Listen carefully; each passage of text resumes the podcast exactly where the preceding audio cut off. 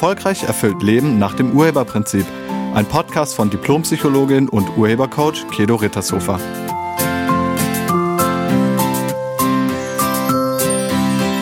Hallo, herzlich willkommen und schön, dass du da bist. Ich habe eine Frage von Tanja bekommen, ob ich nicht mal einen Podcast zum Thema Einsamkeit und Kontaktschwierigkeiten machen kann. Das mache ich super gerne. Und zunächst schauen wir uns mal den Begriff etwas genauer an, weil Einsamkeit und Alleine sein werden ja oft miteinander verbunden. Sie sind auch eng miteinander verbunden, aber dennoch sind es unterschiedliche Aspekte des menschlichen Erlebens. Während der Begriff alleine sein auf einen physischen Zustand hinweist, beschreibt Einsamkeit ein emotionales Gefühl, das oft mit dem Fehlen von Verbundenheit einhergeht. Das Alleinesein bezieht sich auf die physische Abwesenheit von anderen Menschen. Es bedeutet, zeitweise ohne Begleitung zu sein und kann bewusst gewählt oder zufällig auftreten. Alleine sein ist erstmal wertungsneutral. Es kann Vorteile bieten, weil es ermöglicht Momente der Selbstreflexion, der Ruhe und individuellen Aktivität ohne die Ablenkung oder Einflüsse anderer. Viele Menschen suchen bewusst Zeit für sich alleine, um aufzutanken, zu meditieren oder kreativ tätig zu werden. Einsamkeit hingegen ist ein emotionales Empfinden, das aus dem Gefühl resultiert, sozial isoliert zu sein bzw. nicht verbunden zu sein. Es kann auftreten, wenn eine Diskrepanz zwischen den tatsächlichen sozialen Interaktionen und den individuellen sozialen Bedürfnissen besteht. Einsamkeit kann sowohl während des Alleinseins als auch inmitten von Menschen auftreten. Es ist ein ganz subjektives Gefühl, das von Person zu Person unterschiedlich empfunden wird. Menschen können sich einsam fühlen, selbst wenn sie mit anderen zusammen sind, nämlich wenn sie keine Verbundenheit spüren. Also wenn die Kontakte oder Interaktionen oberflächlich und irgendwie unerfüllt sind. Ganz wichtig ist hier, alleine sein führt nicht automatisch zur Einsamkeit. Und Einsamkeit ist nicht immer auf das Fehlen von anderen Menschen zurückzuführen. Einige Menschen können das Alleinsein genießen, während andere sich sogar in Gesellschaft einsam fühlen. Bei der Einsamkeit geht es letztlich darum, wie Menschen ihre soziale Verbundenheit wahrnehmen und welche Bedeutung sie dem Alleinsein geben. Das Ziel könnte also sein, dass man sehr gut alleine sein kann und auch ein paar erfüllende soziale Verbindungen hat. Einsamkeit aus sozialpsychologischer Sicht bezieht sich auf das subjektive Empfinden von sozialer Isolation oder mangelnder Verbundenheit zu anderen Menschen. Sozialpsychologen betrachten Einsamkeit als ein komplexes Zusammenspiel von individuellen, interaktiven und gesellschaftlichen Faktoren. Individuelle Faktoren, die zur Einsamkeit führen, sind zum Beispiel eine introvertierte Persönlichkeit oder Schüchternheit oder ängstliche Menschen. Also wenn die Persönlichkeit introvertiert, schüchtern oder ängstlich ist, das könnte Einsamkeit begünstigen. Oder wenn man ein niedriges Selbstwertgefühl hat. Oder wenn man soziale Ängste hat, also Angst vor Ablehnung, vor Kritik, vor Entwertung, vor Ausgrenzung. Auch unser Bindungsstil kann darauf Einfluss nehmen. Psychische Krankheiten spielen vielleicht auch eine Rolle. Wenn man sehr depressiv ist, dann fällt es einem ganz schwer, in Interaktion zu treten mit anderen. Manchmal sind es auch Lebensveränderungen, wie zum Beispiel der Verlust eines geliebten Menschen oder eine Trennung oder der Umzug in eine neue Stadt, was dazu führt, dass man plötzlich einsam ist. Menschen, die Schwierigkeiten haben, ihre eigenen sozialen Bedürfnisse zu kommunizieren, fühlen sich auch oft in Gesellschaft mit anderen einsam. Interaktive Faktoren spielen ja auch eine Rolle und das betrifft die Qualität der zwischenmenschlichen Beziehung. Also Einsamkeit kann auftreten, wenn Menschen das Gefühl haben, dass ihre Bedürfnisse nach emotionaler Unterstützung, Verständnis oder Nähe nicht erfüllt werden. Enge, vertrauensvolle Bindungen zu anderen Menschen sind entscheidend, um das Gefühl der Isolation zu mildern. Und dann gibt's ja auch noch die gesellschaftlichen Faktoren. Unsere Gesellschaftsstrukturen haben sich verändert. Es leben sehr viele Menschen alleine. Der heutige Lebensstil, der von Mobilität, Digitalisierung und einer höheren Betonung individueller Erfolge geprägt ist, begünstigt die Einsamkeit. Die sozialen Medien tun ihr Übriges. Sie bieten zum einen die Möglichkeit, in Kontakt zu bleiben, können aber auch dazu führen, dass tiefere persönliche Interaktionen komplett fehlen. Neulich habe ich eine Gruppe von jungen Menschen gesehen, die gemeinsam an einem Tisch saßen und nicht miteinander geredet haben, sondern alle hatten ein Handy in der Hand und waren damit beschäftigt. Das fand ich sehr interessant. Früher gab es weniger Menschen, die alleine lebten, aufgrund einer Kombination aus sozialen, wirtschaftlichen, kulturellen und auch demokratischen Faktoren. Frühere Gesellschaften waren oft stärker in familiären Strukturen verankert, in denen mehrere Generationen in einem Haushalt lebten. In vielen Kulturen war es üblich, dass Menschen wirtschaftlich von ihren Familien abhängig waren. Man blieb also zusammen, um finanzielle Stabilität zu erreichen. Es gab kulturelle Normen und Werte, die die Bedeutung von Ehe und Familie sehr betonten. Und allein lebende Personen entsprachen eben nicht der Norm und wurden deshalb oft ausgegrenzt, abgelehnt und entwertet.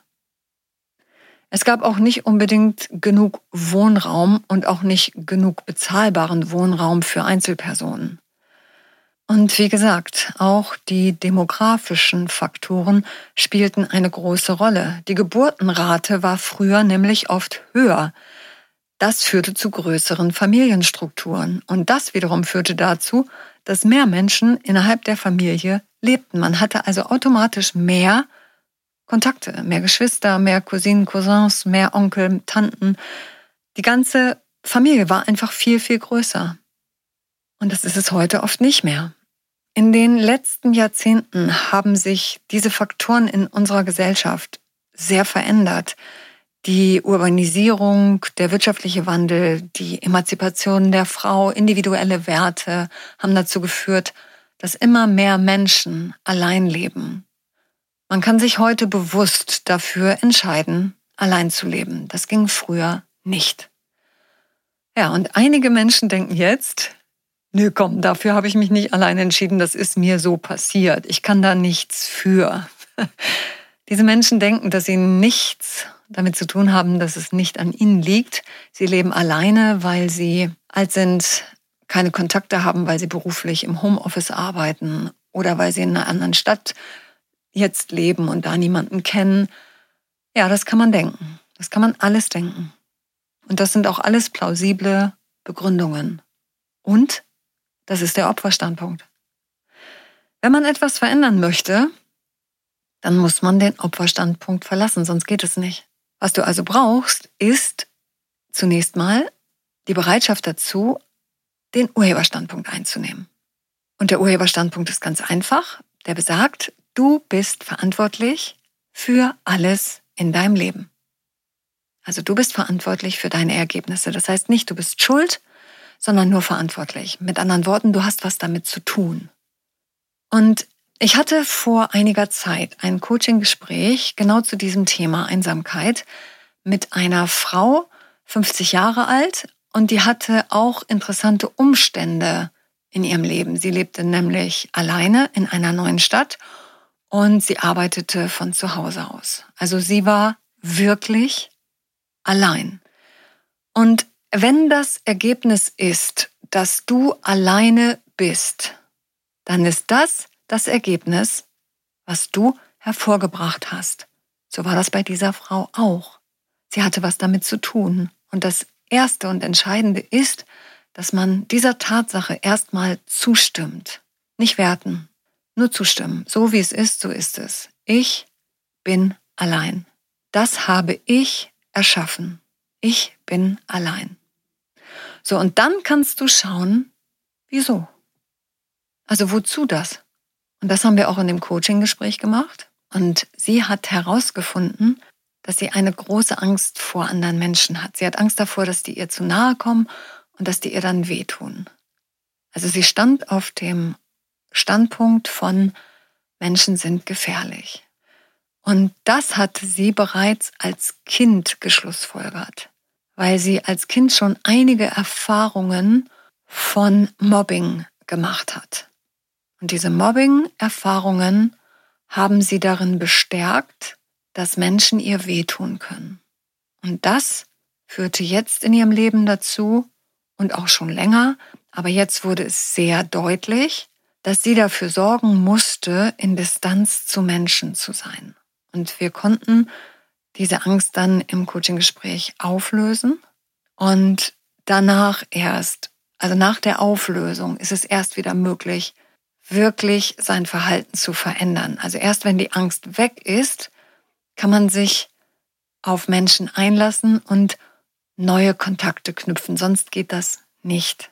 Und wenn du dich fragst, was du tun kannst, um nicht mehr einsam zu sein, dann gibt es ein paar Sachen, die du machen kannst. Also aus der Einsamkeit herauszukommen, erfordert eine Kombination aus persönlicher Weiterentwicklung, persönlichem Engagement, sozialen Bemühungen und vielleicht einer professionellen Unterstützung. Und hier sind mal jetzt ein paar Schritte, die dir dabei helfen könnten. Erstens. Besteht deine Einsamkeit aufgrund fehlender sozialer Kontakte oder hast du Kontakte, aber dir fehlt was in diesen Beziehungen? Darüber müsstest du dir zunächst klar werden.